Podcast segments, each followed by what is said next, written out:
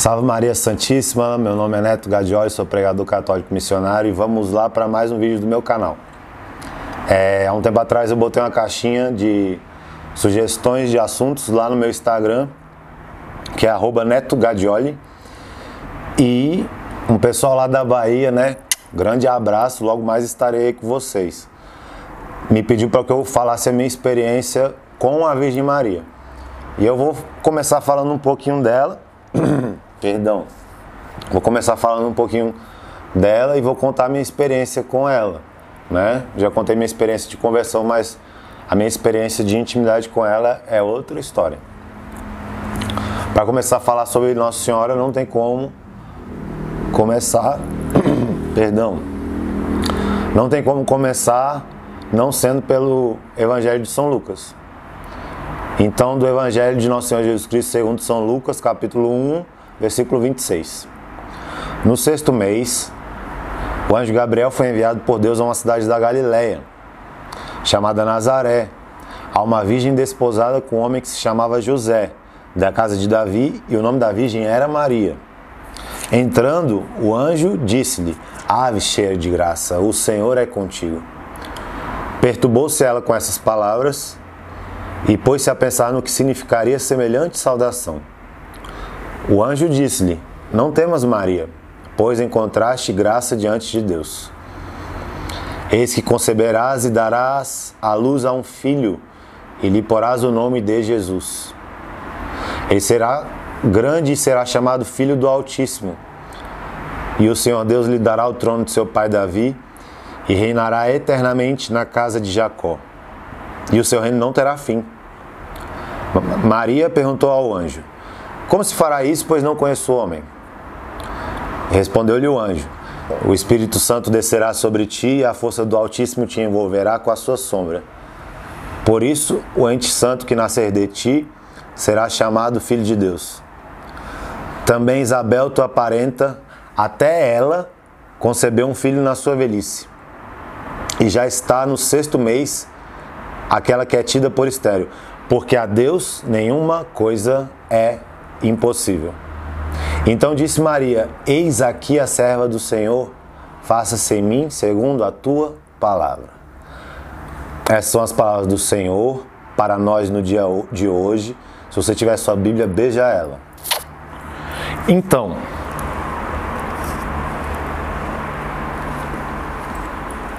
é, cerca de quatro anos atrás, três anos atrás, é, não, isso há quatro anos atrás mais ou menos, ou seja, na metade da minha caminhada, né, de conversão, eu comecei a perceber que eu não era íntimo da Virgem Maria, que pesa sobre nós homem, homens, pesa sobre nós homens uma grande dificuldade porque nós somos machistas, né? Isso é a grande verdade. Estou falando isso no dia da mulher e não me acho em, em condição de ficar botando frasezinha bonita na internet, né? Não é isso. Né? Deus, na sua imensa sabedoria, e nosso Senhor Jesus Cristo revolucionaram o homem, a forma como os homens tratavam as mulheres e trouxe, eles trouxeram as mulheres para o centro do Evangelho. E no centro do centro do centro está Maria, no plano de salvação de Deus. Voltando, é, rezava terço todo dia já, lia livros marianos, já li vários, mas intimidade de conversar com ela, de rezar, de contar as minhas dores, meus sofrimentos, não, não era não. E como diz a palavra de Deus em Filipenses 2,13, o querer e o executar pertencem a Deus. O Senhor tinha plantado uma semente de, em mim, uma semente mariana. E eu comecei a sentir a necessidade, né? Então, eu comecei a rezar. E nas minhas orações eu pedia um sinal à Nossa Senhora de que eu pudesse ter uma experiência com ela, de sentir mesmo, de sentir né? Porque eu sou eu sou que nem burro, né? Tem que bater para andar. Então, cara, eu passei muito tempo rezando, pedindo a Nossa Senhora e ela, ela me deu alguns sinais, né? Mas o maior dos sinais é esse que eu vou contar. Eu estava na Bahia, foi a primeira missão que eu fiz para um estado longe de Brasília. Estava em Santana, na Bahia. Santana dos Brejos. E eu estava lá num momento de oração que não era eu que estava conduzindo aquele momento de oração. E no final do momento de oração, lá que eu estava intercedendo, pedindo pelos outros, foi proposto que cada um é, procurasse alguém para dar e receber um abraço, como se fosse Nossa Senhora. Então, dar um abraço, como se fosse Nossa Senhora, mas também receber um abraço, como se fosse Nossa Senhora. E eu escutei uma voz que falou para mim: fique sozinho, fique parado. Não saia do seu lugar. E eu obedeci. E cara, quem conhece a Bahia, principalmente essa região de Santana, sabe que lá é muito quente. É muito quente. Então a gente estava dentro da igreja e eu estava suando. Isso já estava de noite. Cara, de repente eu comecei a sentir assim, ó, como se minhas costas estivessem sendo todas refrigeradas assim. Eu não estava sentindo mais calor, né? E isso é muito importante para você que tem uma, quer ter uma experiência com Deus, com o nosso Senhor Jesus Cristo, com a Virgem Maria, que você dê um salto na fé, que você tome posse. Porque quando eu senti aquele refrigério nas minhas costas, eu falei: é ela, é a Virgem Maria. E aí eu senti o manto dela nas minhas costas. E de repente eu não via mais ninguém, eu não escutava mais ninguém, e ela me tirou daquele lugar e me levou a um lugar onde ficou só eu e ela a sós. E eu pude sentir toda a doçura, toda a ternura e todo o poder da Virgem Maria. Porque aqui no Dia das Mulheres eu quero dizer que mulher, né, principalmente a Virgem Maria, não era só uma mulher submissa, uma mulher silenciosa. Não, não é isso. Né? Se você tem essa mentalidade, você não entendeu nada sobre a Virgem Maria ainda. Né? A palavra de Deus nos mostra isso. E melhor ainda, nos mostra lá no Antigo Testamento. Primeiro, vamos lá rapidamente. Gênesis 3, versículo 15. Essa parte da Bíblia é tão importante que ela é chamada de proto-evangelho. É o primeiro evangelho. Porém, ódio entre ti e a mulher, entre a tua descendência e a dela. Esta te ferirá a cabeça e tu lhe ferirás o calcanhar. Então aqui Deus já tinha dado a Maria a incumbência, a missão de derrotar o demônio. Então quem mais a gente deve confiar para vencer as nossas batalhas, se não a ela? Continuando ainda no Antigo Testamento, do livro dos Cânticos.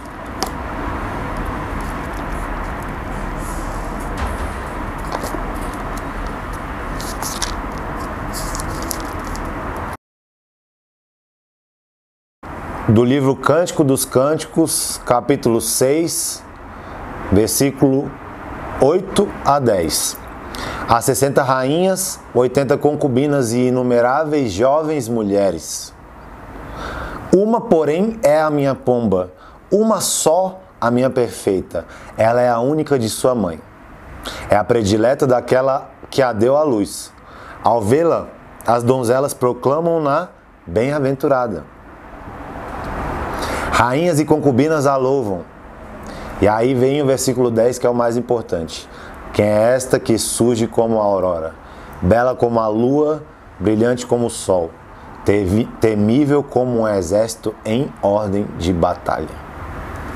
Então, aqui, né, desde o Antigo Testamento, passando pelo Gênesis, Cântico dos Cânticos, e aqui no Cântico dos Cânticos a gente tem esta noção do que é o poder da Virgem Maria, quem é esta que avança como a aurora, temível como um exército em ordem de batalha. Continuando então, o que acontece? É muito difícil para algumas pessoas entenderem né, Maria no plano de salvação. E a principal palavra que os nossos irmãos separados, né, os protestantes e, e, e outras pessoas têm é, contra a Virgem Maria, vem dessa passagem de Mateus 12, 49 e 50. Então, lá em Mateus 12, 49 e 50,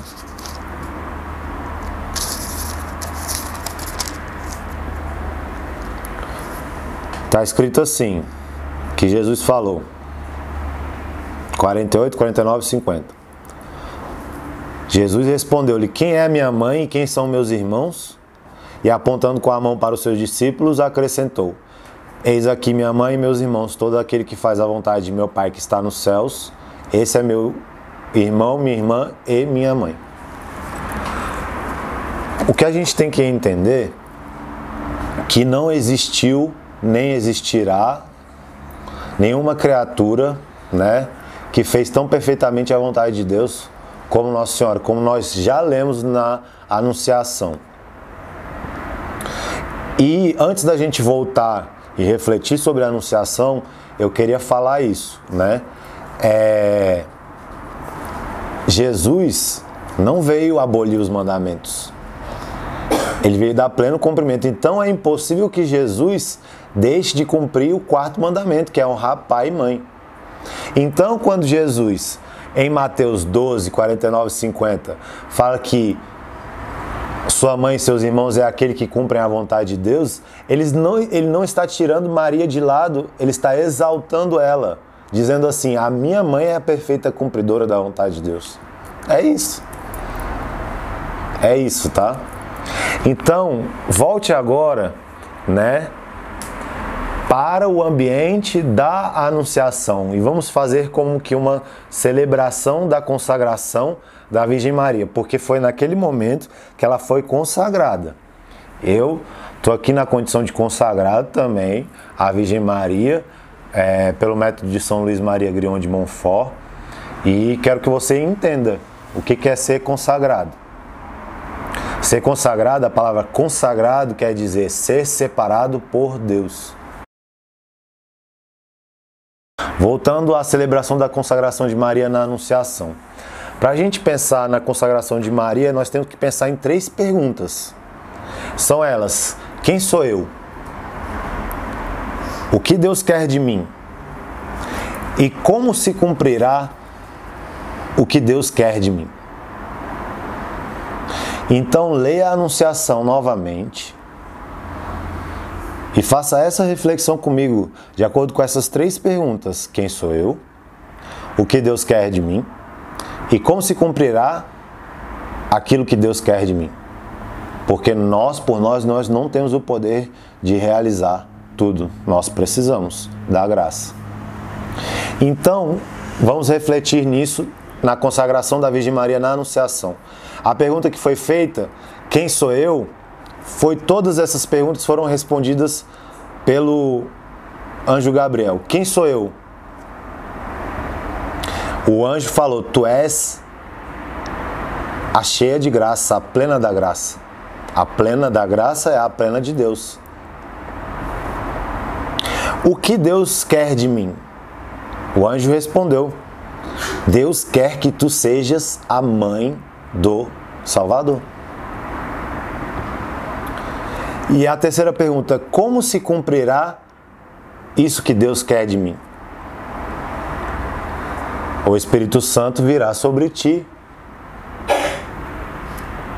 E qual foi, né, se a gente, se eu proponho três perguntas e todas as três perguntas foram respondidas pelo anjo Gabriel, aonde fica a resposta de Nossa Senhora?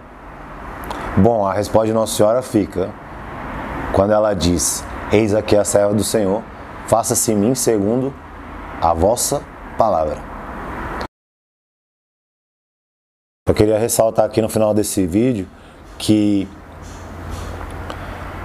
a Virgem Maria, ela é a Virgem de Pentecostes. Ela pode ser saudada com o título de Nossa Senhora de Pentecostes. Então, se você precisa de um Pentecostes, se você precisa da força do alto para viver o que Deus quer de você para abandonar um pecado X ou Y que está te escravizando, você precisa da Virgem Maria. Porque foi com o auxílio das orações dela no cenáculo, onde ela estava rezando junto com os apóstolos, que aconteceu que veio o Espírito Santo como línguas de fogo e batizou os apóstolos no Espírito Santo. Então é isso, né? Que você através desse vídeo se aprofunde na sua devoção à Nossa Senhora, você se aprofunde também no conhecimento do, do Espírito Santo e viva uma vida mais espiritual e que eu possa encontrar você lá no céu um dia, tá? É isso que eu espero, né? Fiquem todos com Deus. Salve Maria Santíssima e viva o nosso Senhor Jesus Cristo. Beijo para todos.